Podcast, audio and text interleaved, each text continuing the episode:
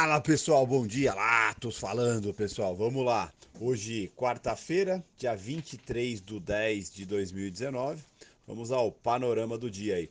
Nesse momento, os índices mundiais, alguns positivos, outros negativos, né? ainda o mundo hoje olhando para incertezas aí vindas ainda da Europa, né? Brexit no, no radar ainda é, indefinições sobre isso acaba deixando os mercados um tanto quanto sem direção, né? se assim pode dizer. Né? Nesse momento o S&P está caindo 0,30, o S&P que está devolvendo aí, depois de ontem, sobre sinalizações de votação é, do Brexit, apesar de ter sido aceito parcialmente o, o acordo, é, não se chegou a um consenso a ponto de ter o, o, o deal, né, no, ou seja, a saída com o acordo do Brexit. Então, o, o Boris está ameaçando de fato ter sair no dia 31 sem acordo nenhum e também é, chamar novas eleições no Reino Unido. Então isso está deixando os mercados um tanto quanto incomodados. Né? Então a gente vê os índices chineses caindo, alguns índices europeus caindo também. Né? A indefinição está bem grande. O, a França que se dizia contra aceitar uma nova extensão, já mudou um pouco o tom, diz que é a última vez que ela vai aceitar uma, uma extensão do Brexit. Então, o, tá meio tensa a situação, tá meio tensa, enquanto isso os mercados reagem. Então, o S&P caindo 0,31, o S&P que tá, estava acima dos 3 mil pontos ontem, chegou a bater 3.014 de máxima ontem, voltou tudo, tá dos 2,985 nesse momento. Esses 3 mil no S&P que já é unânime que no mercado que é um pouco de exagero, né? Não tem cenário para tudo isso. Então, é uma referência muito frágil aí. O, quando a gente pensa no petróleo, o petróleo ontem que reagiu forte com indícios da OPEP é, fazer novos cortes de produção, né, OPEP e OPEP+. Isso ontem foi meio que desmentido pelo por, primeiro-ministro de energia da Rússia, o ministro de energia da Rússia disse que isso não, não sabe dessa reunião, não, não está cogitando essa possibilidade por enquanto. É, isso tirou um pouco a pressão do petróleo, mas ontem saiu o estoque API, semanal API, veio muito acima do esperado, né? veio 4 milhões e meio positivo. Isso fez com que o petróleo devolvesse boa parte da alta, o petróleo que está aí 0,97 de queda a 52, 53 dólares 96 o WTI. Tá? O euro nesse momento está 0,09 de queda, refletindo também é, Brexit. O e outros itens aí estão é, negativos também. O, o, o, DX, o índice dólar, está 0,08 de alta, o ouro está 0,53 de alta.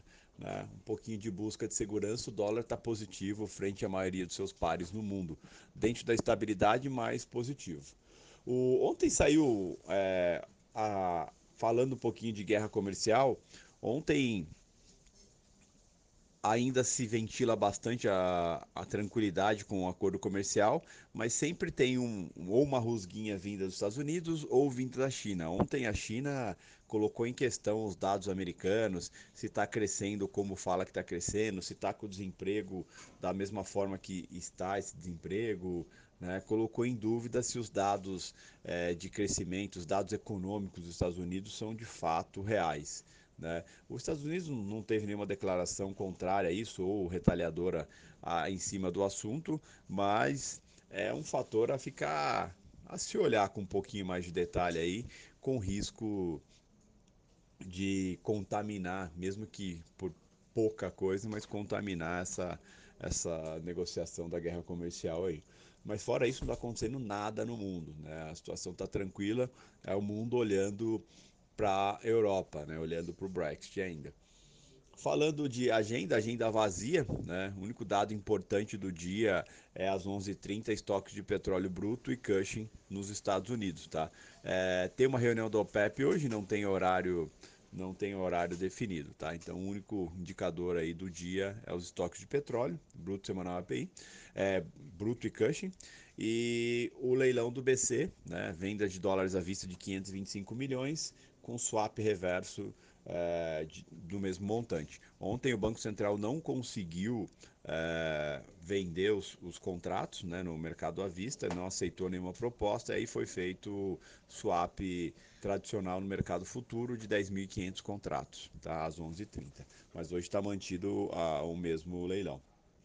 Falando já de Brasil, é, ontem a gente viu os mercados é, romperem aí máximas históricas, né? O Ibov chegou a fazer máxima ontem no 107.420, essa é a nova histórica, máxima histórica, e o mercado fechou muito próximo disso, né? O Ibov fechou a 107.381, né? 1,28 de alta, bem próximo das máximas históricas. Ontem foi aprovada a reforma da Previdência. O mercado ontem teve um misto de coisas que fizeram o, essa, esse rompimento, né? O, notícias positivas vindas referentes à PSL, ao fato do Bolsonaro é, admitir que o filho não vai mais para a embaixada americana, pelo menos não por enquanto, que ele vai ficar como líder do PSL, isso foi visto como, de uma forma positiva. O fato da reforma da Previdência também ter sido a expectativa de aprovação, apesar que a aprovação aconteceu após o mercado fechado, mas tinha essa expectativa positiva ao longo do dia, isso também incentivou. Aí a alta do petróleo, alta do minério de ferro, é, notícias positivas referentes vindo da Febraban, é, no qual dizia que vai lutar para tirar o CSLL de cobrança dos bancos, isso motivou a alta dos bancos, é, petro, o petróleo motivou a alta da Petro, é, assim como o minério motivou a alta da Vale. Então foi uma, uma, uma, série de fatores que motivaram o mercado aí a romper a sua máxima histórica aí e fechar aí bem positivo. Né? Então isso é bem interessante. Ontem a reforma da Previdência foi aprovada em segundo, né, no Senado e falta ficou alguns destaques para serem votados, né? Dois destaques para ser específico, que a sessão foi encerrada ontem porque corria o risco de o governo perder esses destaques aí e poder desidratar um pouco a reforma que ficou em 803 bilhões. Hoje vai ser votado esses destaques, mas já com uma certa tranquilidade aí, com baixo risco de ser desidratado, né? Então, é, com a reforma da Previdência aprovada, agora começa outras reformas é, entrarem na fila, o que é bem positivo e pode é, dar uma animada no, no, cenário como um todo. Né? É bem positiva, é, já era esperado é, há muitos anos essa reforma da Previdência, né? não, não só no governo Bolsonaro, mas de outro governo também, e finalmente ela foi concluída aí, trazendo, de certa forma, alívio para o caixa é, do governo para os próximos anos aí tá bom?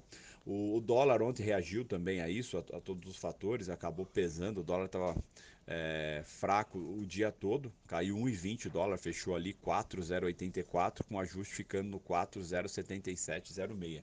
Os estrangeiros ontem venderam é, 21.589 contratos, 21.589 contratos, estão com uma posição comprada no X19 em 98.438, né? Uma venda bem expressiva aí, por uma queda expressiva, né? Mais de 1,20 de queda. Vamos ver como vai ser ao longo do dia hoje, né? Com poucos indicadores aí. Vamos ver como o dia vai se comportar. Excelente dia a todos.